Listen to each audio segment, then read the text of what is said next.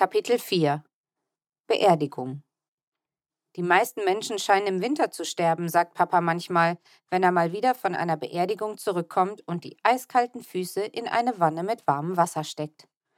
Als Pastor kommt er meistens als allererster auf den Friedhof und bleibt bis zum Schluss. Und weil man auf Beerdigungen nicht herumrennt und hüpft und so, wird meinem Papa dann nach einiger Zeit ganz schön kalt. Er hat zwar ganz viele Klamottenschichten an und außerdem Thermosohlen und zwei Paar Socken, so dass er kaum noch in die schicken schwarzen Schuhe reinpasst, und doch kriecht nach zwei Stunden die Kälte durch. Du solltest vielleicht einfach ein paar weitere Dinge mit ins Beerdigungsprogramm aufnehmen, schlug Sam vor. Wie bitte? Na, zum Beispiel Grabhüpfen. Dabei wird es einem sicher nicht kalt. Und Noah meinte noch, man könnte ja auch den Trauerzug zum Grab ein wenig aufpeppen, zum Beispiel mit einer Schnitzeljagd. Papa schüttelte den Kopf. Ihr seid wirklich unmöglich. Doch er war nicht wirklich böse. Oma Böhnchen aber tat Papa den Gefallen und starb im Mai. Und die Beerdigung fand an einem wunderschönen Sonnentag statt. Es war ein Montag und Noah, Sam und ich mussten nicht zur Schule, denn die Beerdigung war schon um 11 Uhr. Als ich den Sarg von Oma Böhnchen sah, wusste ich, dass sie recht gehabt hatte. In dieser blank polierten Holzkiste lagen bloß noch die Reste. Und der Krebs. Ja, der blöde Krebs wurde jetzt in der Erde verbuddelt. Auf Nimmerwiedersehen. Aber Oma Böhnchen, die tanzte ab sofort durch den Himmel. Ohne Krebs. Aber mit Jesus. Ich war froh, dass unsere Eltern uns erlaubt hatten, Oma Böhnchen nochmal anzugucken. Wir sind alle zusammen ins Krankenhaus gefahren. Dort lag sie in einem ganz anderen Zimmer als in den Wochen davor. Der Raum war wunderschön hell, die Wände waren gelb und orange gestrichen und es standen Blumen auf der Fensterbank. Oma Böhnchen lag auf einem Bett. Die Augen waren geschlossen und das Gesicht sah merkwürdig leer aus. Sie war bis zur Brust zugedeckt. Die Hände waren über dem Bauch verschränkt und hielten eine kleine weiße Rose. Ich hatte Oma Böhnchen noch nie eine Rose halten sehen. Die Krankenschwester, die uns in den Raum geführt hatte, sagte, nehmen Sie sich ruhig die Zeit, die Sie brauchen. Danke, flüsterte Mama. Sie hatte Mo an der Hand und ging mit ihm zum Bett. Oma Bö, rief Mo und stupste Oma Böhnchen an der Schulter an. Oma Böhnchen ist gestorben, Mo, sagte Mama und streichelte ihm über den Kopf. Mo schaute sie fragend an. Oma Bö müde? Ja, sie war sehr müde und da ist sie hier auf dieser Welt eingeschlafen. Aber Gott weckt sie in seiner Welt wieder auf, erklärte Mama. Mo nickte. Manchmal ist Mo der klügste von uns allen. Er versteht Sachen, wo wir anderen noch so viele Fragen haben.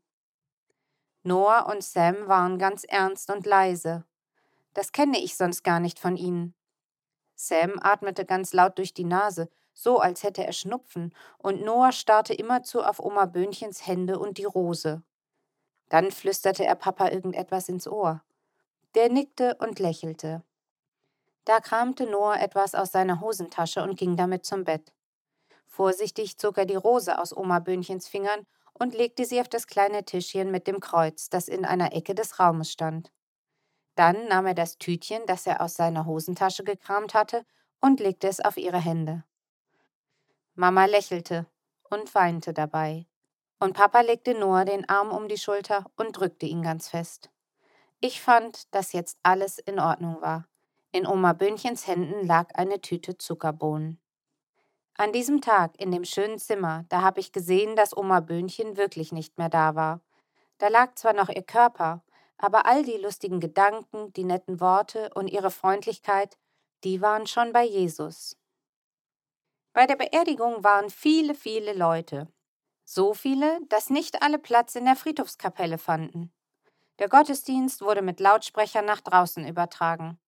Sam und Noah hatten Mo an der Hand und standen auf dem Vorplatz. Mama und ich waren drin. Ja, und Papa leitete den Gottesdienst. Wir sangen Oma Böhnchens Lieblingslieder und Papa erzählte ein wenig über ihr Leben und dass jetzt nur noch unsere Erinnerung an sie in unseren Herzen wohnte, denn ihr eigentliches Zuhause sei nun in einer anderen Welt. Er sprach immer von Marlene Böhmichel, und ich brauchte eine ganze Weile, bis mir einfiel, dass das ja Oma Böhnchens richtiger Name war. Nur einmal, da verhaspelte Papa sich und sagte Oma Böhnchen. Ein Kichern ging durch die Reihen, und ich glaube, das hätte Oma Böhnchen am ganzen Gottesdienst am meisten gefallen. Dann wurde der Sarg herausgetragen, und wir gingen alle zusammen zu der Stelle, an der Oma Böhnchens Reste und der Krebs verbuddelt werden sollten. Ganz vorne am Grab stand ein älterer Mann, der sehr grimmig ausschaute. Papa redete freundlich mit ihm, und nach einigen Worten und Gebeten durfte der Mann als erster Erde und Blumen in das Grab werfen.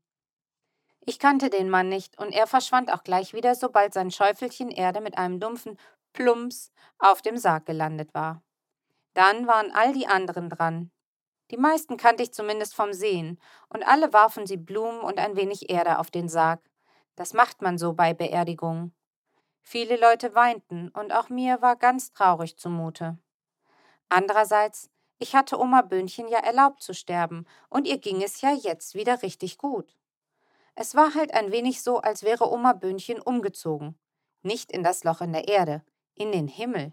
Und wenn jemand wegzieht, dann darf man einfach auch traurig sein und denjenigen vermissen, obwohl man weiß, dass es an dem neuen Ort viel schöner ist. Das ist dann schon in Ordnung. Vor der Beerdigung hatten Noah und Sam Papa gefragt, ob sie statt der Erde nicht Zuckerbohnen auf den Sarg werfen dürften, aber Papa hatte es ihnen verboten. Ich weiß, ihr meint es gut, aber die wenigsten werden verstehen, warum ihr bunte Kügelchen auf den Sarg schmeißt, hatte er gesagt. Außerdem gibt das sicher ein sehr lautes Geräusch, und ich habe keine Lust, an dem Tag gleich noch jemanden zu beerdigen, weil er vor Schreck am offenen Grab einen Herzinfarkt hatte. Die beiden hatten versprochen, sich zurückzuhalten und so wie jeder andere auch Erde statt Bohnen hinunterzuwerfen. Aber als alle anderen schon wieder weg waren und die Männer vom Friedhof das Grab mit dem kleinen Bagger zuschaufeln wollten, da sind sie nochmal zurückgerannt und haben eine ganze Tüte auf den Sarg gekippt. Hinterher sagten sie, dass Papa recht hatte. Zuckerbohnen, die auf einen Sarg klackern, machen ein sehr eigenartiges Geräusch. Ich glaube wirklich, dass sich Oma Böhnchen über die Zuckerbohnen mindestens genauso doll gefreut hätte wie über die Blumen. Wahrscheinlich sogar mehr. Wir warteten noch auf Papa, der sich in der Friedhofskapelle den Talar auszog. Das ist so ein schwarzer, langer Mantel, den Pastoren zum Beispiel bei einer Beerdigung oder so über dem Anzug tragen. Mama und Noah spielten mit Mo Engelchen flieg und Sam stand mit mir an der Kapellentür. Zwei ältere Frauen kamen mit einer grünen Gießkanne auf uns zu. Entschuldigung, gehört ihr zu der Beerdigung von vorhin, wollten Sie wissen? Sam nickte. War das jemand Berühmtes? Da waren ja so unglaublich viele Leute. Oder hatte der Verstorbene so viele Angehörige? fragte die Dame mit der Gießkanne.